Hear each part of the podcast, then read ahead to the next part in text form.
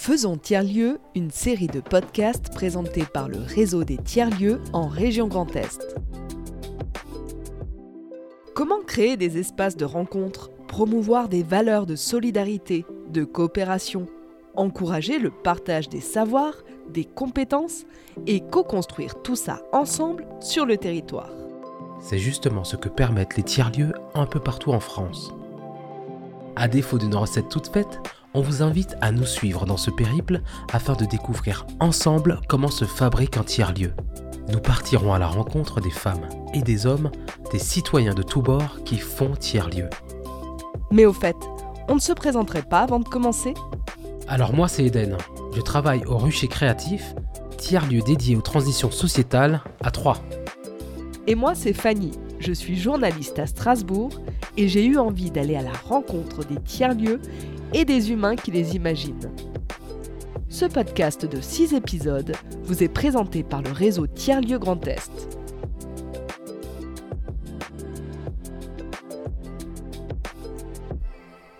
Dans cet épisode, nous allons parler de la vie du tiers-lieu. Comment faire vivre le lieu, organiser le travail avec les différents acteurs qui l'habitent, porteurs de projets, salariés, résidents et visiteurs nous découvrirons le rôle de facilitateur de tiers-lieux avec Jérôme Tricomi de la Cybergrange à Strasbourg et Laurie Thébault de la Cabane des Créateurs à Schiltigheim. Je m'appelle Jérôme, je suis le coordinateur euh, d'un tiers-lieu qui s'appelle la Cybergrange, qui est dans le quartier du Neuhof à Strasbourg, un des grands quartiers populaires au sud. Et voilà, ça fait euh, à peu près un an maintenant que j'anime euh, ce tiers-lieu. On est 10 euh, dans l'équipe euh, au total. Euh, et donc, moi, je. officiellement, du coup, mon rôle, c'est un rôle de direction. mais je le vois pas trop comme ça. je le vois pas trop comme ça parce que je m'identifie pas forcément à cette posture-là. Et que pour moi, mon rôle, c'est plutôt de faire en sorte déjà que euh, chaque membre de l'équipe et euh, les partenaires avec qui on travaille, qui interviennent ici, euh, se sentent bien et les conditions de travail pour faire du mieux possible ce qu'ils sait faire se rencontrent, sachent ce que les autres font. Donc dans ça, ce, ce côté-là, c'est plutôt un rôle de facilitation. Et après, il y a un truc euh, très euh, terre à terre qui est le rôle de faire en sorte que tout ça, ça tienne euh, à l'équilibre, y compris financier. là, c'est un rôle que je partage un petit peu, mais dont je garde quand même une grosse partie, c'est aller chercher du fric.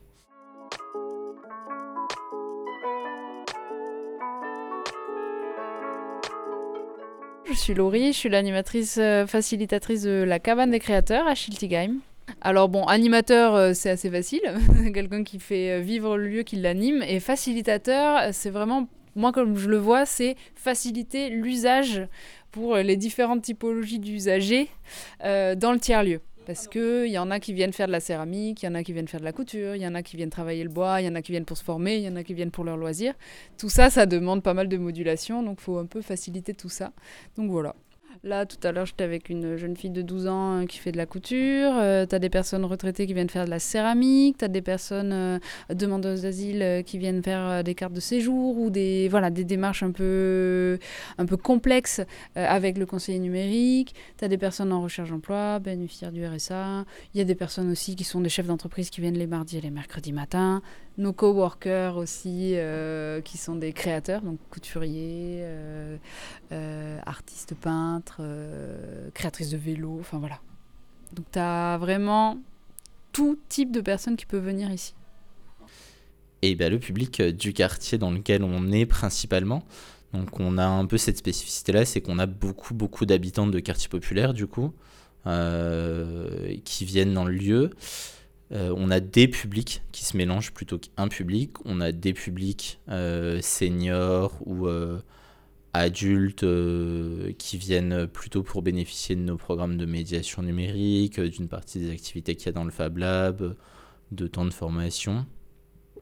On a beaucoup de jeunes, de jeunes ados principalement, qui sont des gamins du quartier, qui se sont un peu chauffés sur le lab et qui, qui s'embarquent dans des projets là-dessus. Euh, et puis on a du public du reste de la ville aussi, euh, avec euh, des gens qui sont plutôt en projet d'entreprise ou dans une activité créative, qui là aussi viennent se servir du lab, des parents, du coup, qui viennent avec leurs enfants pour des ateliers jeunes. Et puis des professionnels en activité, de petites entreprises ou très petites entreprises, qui là aussi servent le plus généralement du Fab Lab comme d'un support pour leur activité.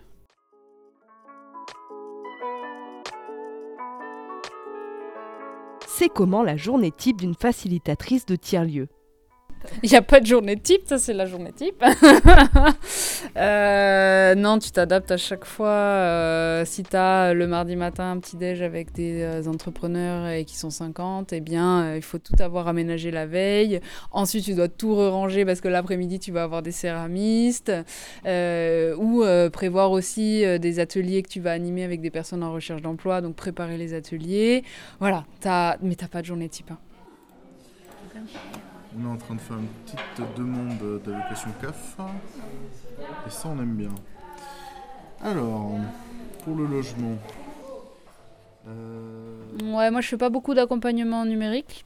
Euh, je suis beaucoup plus sur euh, la, création et l'animation d'ateliers pour des personnes qui se forment, notamment se former par exemple à la couture ou, ou, au travail du bois, au travail manuel pour développer des compétences savoir-être. Ça, c'est quelque chose qu'on a mis en place ici à la cabane des créateurs avec la formation action.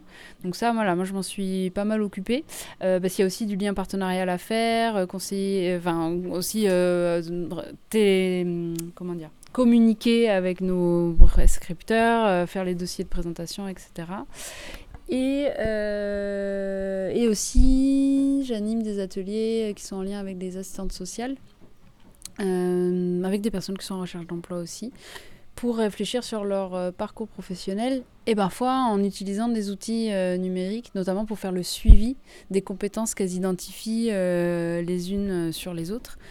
Donc voilà, ça leur permet d'avoir après une trace et en même temps de se former aussi sur l'usage de l'ordinateur, voilà, tout ça. Je sais pas trop comment le définir, euh, parce que je pense que c'est vachement différent d'un lieu à l'autre.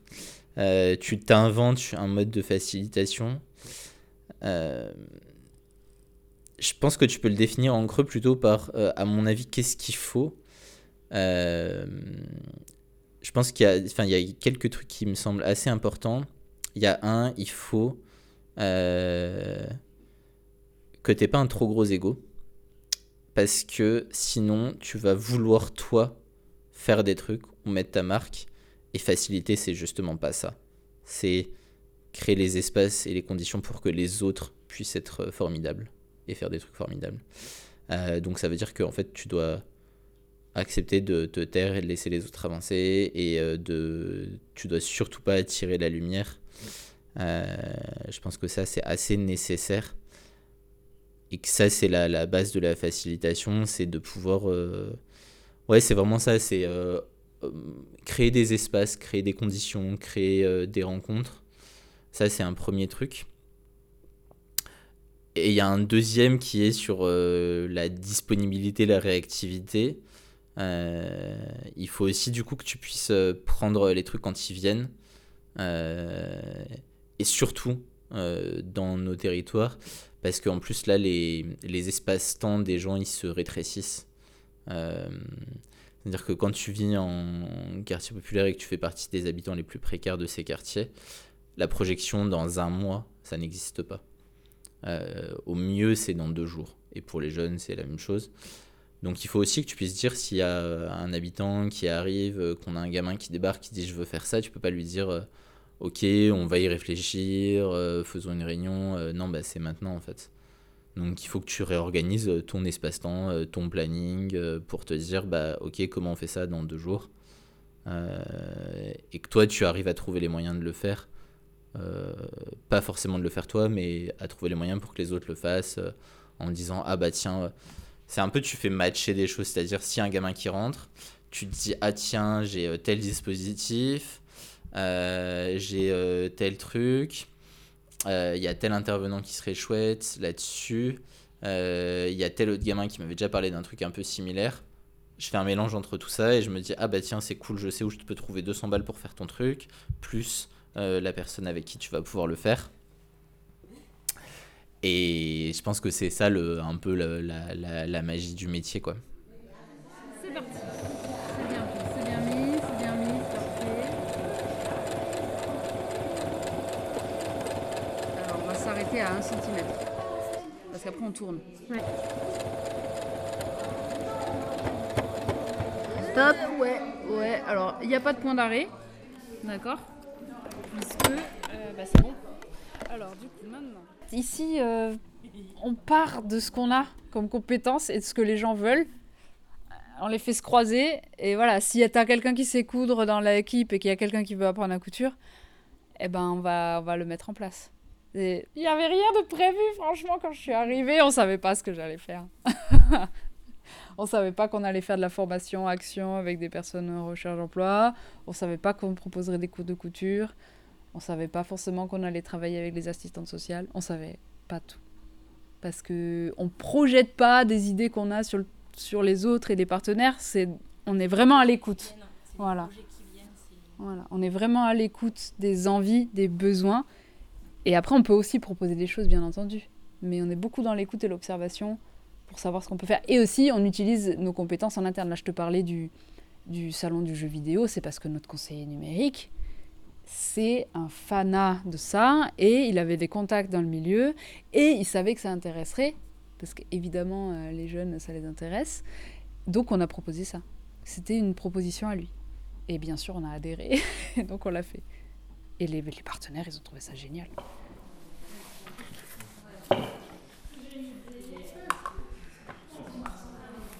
Ça nous stimule. Il y en a une qui a une idée, l'autre elle enchaîne et, et voilà. Donc c'est chouette d'être à plusieurs autour de la table et puis de tous les âges. Qui sèche à l'air. Hein. Ah bon? Tu Ah l'as bah cuit non, sinon c'est trop facile. Ah. C'est hyper dur. Oui.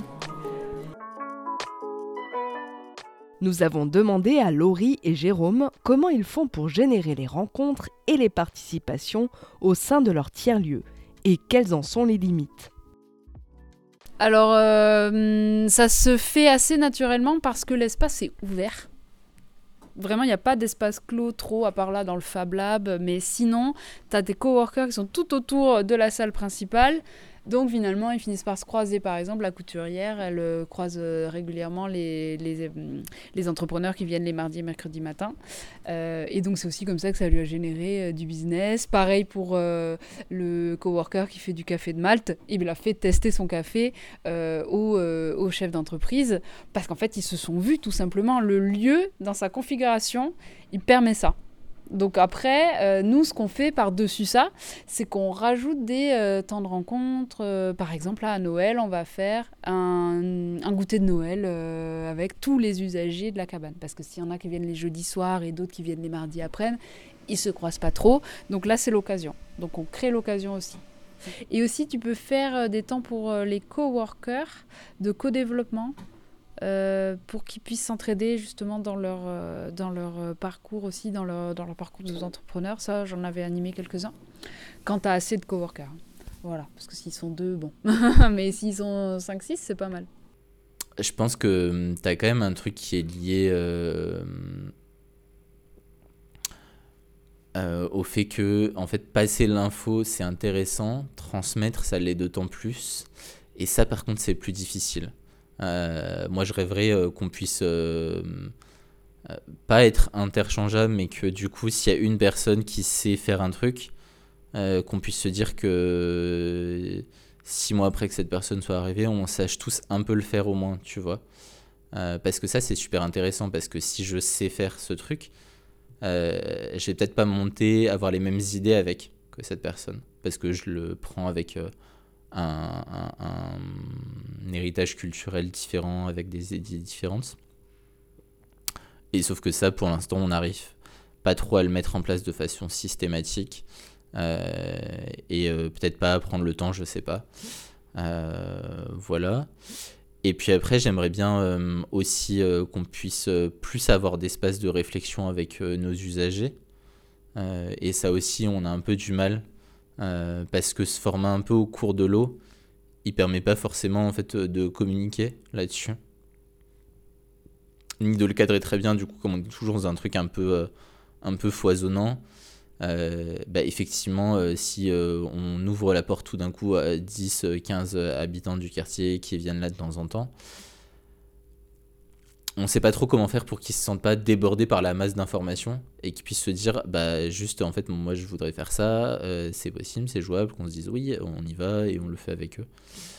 Euh, ces deux trucs là c'est assez euh, compliqué à la fois donc transmettre les, compétences en interne et partager un peu la, la vision qu'on a de notre projet la faire évoluer avec nos usagers